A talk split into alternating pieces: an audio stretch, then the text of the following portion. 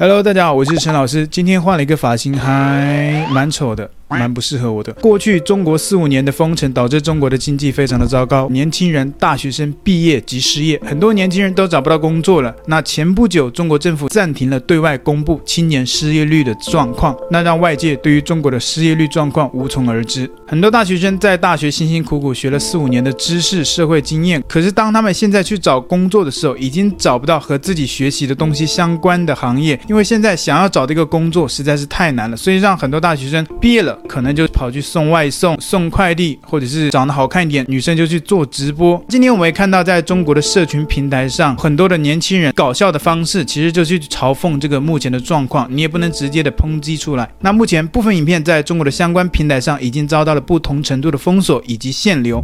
两千块钱一个月，我全国武术冠军，狗都不是这样侮辱的吧？涨不了是吧？涨不了那就欢迎叶刘文阳为你保驾护航。当代大学生毕业前后对比，什么？我学了那么多年的金融，一个月才四千？你们谁爱该谁待，等我去了大城市。感谢哥哥的小心心。我是学会计的，等我一毕业，我就要去上市公司当财务总监。一共二十七块五，要带的吗？带多少钱？五毛。来一个。我学了四年的舞蹈专业，最起码也是要当舞蹈老师的。我一毕业，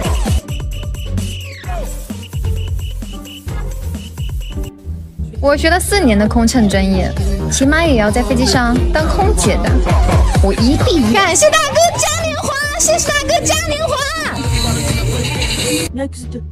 我的梦想是成为一名画家，用铅笔一笔一画的勾勒出这美丽的世界。三块，谢谢老板。像我这种学播音的，以后肯定要去各大卫视做主持人，出头露面的。清仓大甩卖，清仓大甩卖，中国如果不要出版，我管你两块看啊，两块两块，不要抢，姐姐不要。我学的是市场营销，以后我可是要调控市场宏观和微观经济的。我一毕业，现在我们小区前面医院，后面学校，左边商场，右边公交，你考虑下姐姐，一个机会给下姐姐，姐姐姐姐。Next. 我是一名康复医学的学生，等我毕业后，我一定是一名优秀的康复理疗师。大爷，你觉得这力度合适吗？嗯。你这肩颈有点堵啊，你考虑办个卡吧。我们现在店里搞活动，充五百送五百。大爷，你考虑一下呀。大学学四年化学，为的就是毕业以后进入实验室研发专利，造福人类。我一毕业，老鼠人大死光光，尸大死光光。老鼠就死在旁边，老鼠死得快，老鼠死得多，老鼠走过单程死怎么办？一分零六秒，老鼠不死，幺二零三就不要。像我这种学医的，要救死扶伤，千方百计为病人解决病痛，是医人道主义。姐 啊，这里的狗屎还可以啊，太重了。啊，我给你轻点哈，要不要考虑办一个我们的月薪会员卡一千八百八十八呀？不办不办不办啊哈，按完了哈，下一个客人二三三。我学的可是汉语言文学专业，拥有扎实的中国语言文字基础和高文学修养。我一毕业，微风哥哥想要大飞机，微风哥哥想要老爷车。Next，姐妹们，以后顶峰下线，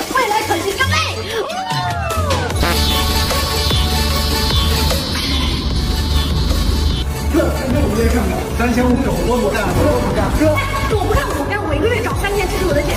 我我我我想我想我想我想我先来了，我我先来了。同学们，毕业了，祝大家前程似锦，咱们顶峰相见。姐，前面你来我这个场啊，不正常我死好打。Next，我学的广告设计，以后是要给阿玛尼、圣罗兰设计广告的。我一毕业，啊，老板可以的吧？这个广告牌改了三次了，还改吗？可以的吧？第二两年内，我一定会买一台十六岁的车。啊！姐妹，我告诉你，美团比青桔好骑，青桔好骑。接着讲，日本排放核废水，中国政府的劝导之下，引起了国内强烈的仇日的情绪、反日的情绪。那最近有一位中国网红，在自己粉丝的要求之下，就去中国的海边。就要去跟日本的核污染的海水进行一个 PK 啊，因为大家心里都很清楚，那肯定是中国的海干净啊，那日本的那个污染肯定要很严重啊。结果我们看到中国这个网红直播的非常打脸。因为在自家门前这个大海里面测量了出来，严重超标，结果导致他的这个直播间被封禁。那相关的影片在中国的微博啊等等的平台上面也遭到了封锁跟限流。现实就是如此的打脸了。这是网友发布视频时说，这个已经被删除了。我正看着评论，然后评论没有了，点进去用户一个视频也没有了。幸亏提前下载下来了，看看点赞三千多人，评论一个都没有。大家好，今天是二零二三年八月二十六号下午两点，对海水进行取样。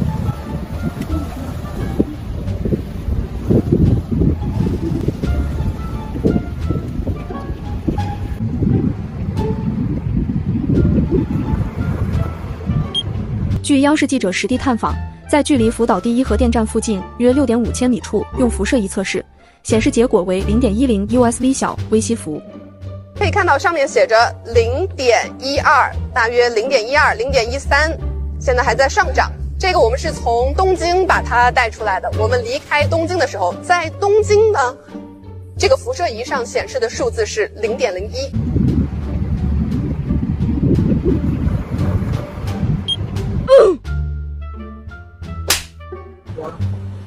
嗯，漂亮照片，这是爱国，真他妈牛逼啊！拍一张。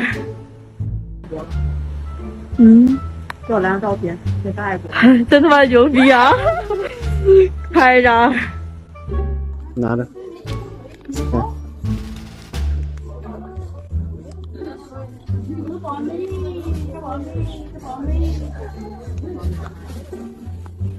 嗯好，这是东京都中央银座，这进入大厦，再给遮上，你看，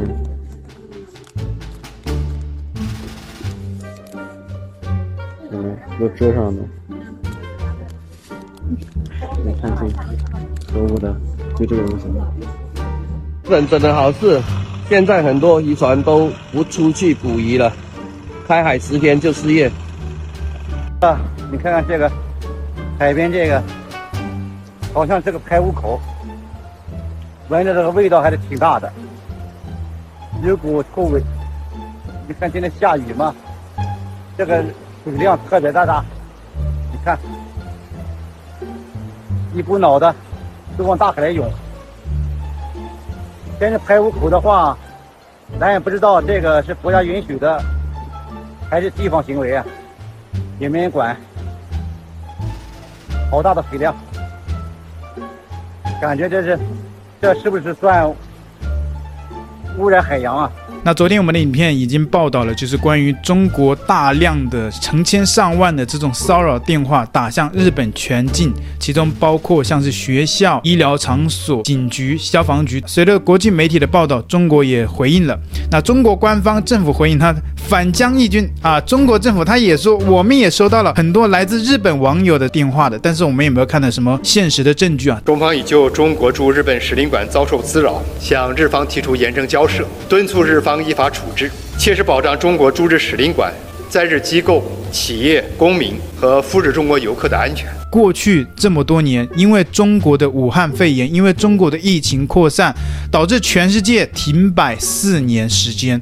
那全世界有哪几个国家，有多少的网友去打电话去出征到中国，去让中国的店家、让无辜的这些学校啊、消防局、警局这些业者受损的？完全没有。这时候中国就跳出来说啊，我好冤呐、我才是受害者。那同样也是因为仇日的情绪高涨，中国国内一些网红也受到波及。那有一位中国的网红呢，其实他还算是一个小粉红了，因为他以前发的很多的内容都是歌颂党、歌颂祖国。他过去的一些作品当中援引了日本作家的一些名句。然后其中有包括像是我们日本呢，它当然有将一些句子也作为口头禅使用。那很多的中国网友呢，就掐头去尾的截取了那个“我们日本”四个字，然后向中国的教育部相关的部门疯狂的打电话检举这个老师，导致了他的大学教师的这个职位的丢失。我讲一本书，日本作家中村恒子写的《人间值得》。我在讲这本书的时候，我用了一些我常用的一些口头禅，这是我们的。张老师，这是我们的央视新闻也，这是我们日本作家中村恒子写的一本书，叫《人间值得》。他们截取到这个片段，掐头去尾就留下来。我们日本举报到国家教育部说，大学老师亲日立场，国家民族对立，要求辞退。和这个事情类似的，跟大家分享龙应台台湾作家的一段话，鼓励读书有用的。然后举报者就拿着这个视频举报到陕西省教育厅，然后下达到学校，说大学老师公开在网络上发表台独，支持台独。你们不知道，我视频我的抖音账号第一条火的视频，就是在十月一号国庆节祝福祖国火的。我整个账号短视频的主要内容就是在传播我喜欢热爱的历史文化。我是中共党员，亲日的立场，国家民族对立，是举报者泄愤对我恨之入骨拿来的由头和手段。然后学校找我约谈我，调查我，执法人员开着警车来到了学校，到了校办来找我。后来所有的同事见了我都说：“张老师，你出名了，警车都来学校找你了。”还有，举报者说，我进了大学以后没有教师资格证，不能做大学老师，要求学校辞退我。举报者有限的认知、有限的知识水平，他根本不知道大学老师是你进了大学以后先有职位才考取这个教师资格证的。像这样的举报数不胜数，隔三差五就会有一封来。只要有举报信，学校从上到下，纪委所有的校级的一些。层层面面的领导都会找我谈话、约谈，让我写材料、写检查。有的时候同一个举报理由，我们已经回复了，他不满意，他又换一个部门举报，这样的流程又重新得走一遍。